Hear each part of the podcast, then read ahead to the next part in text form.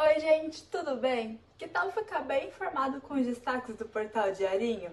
O projeto de lei que regulamenta a exigência do estudo de impacto de vizinhança em Itajaí começou a tramitar na Câmara de Vereadores nesta semana. Enquanto as regras para aplicação do estudo não são lançadas, o município está proibido de liberar novos empreendimentos sem a exigência do estudo. No dia 5 de outubro haverá uma audiência pública para a discussão do tema. Em Penha, um médico foi afastado das funções públicas na rede de saúde por determinação da Justiça.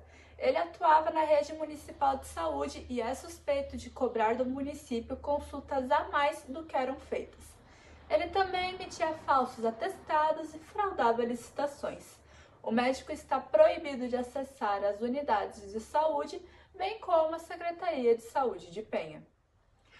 Projeto de concessão do Porto de Itajaí começa a tomar forma a partir de outubro. As empresas que desejam participar do leilão devem fazer as inscrições até dia 30 de setembro. Detalhe: as vagas são limitadas. Confira todas as informações acessando diarinho.net. Até a próxima!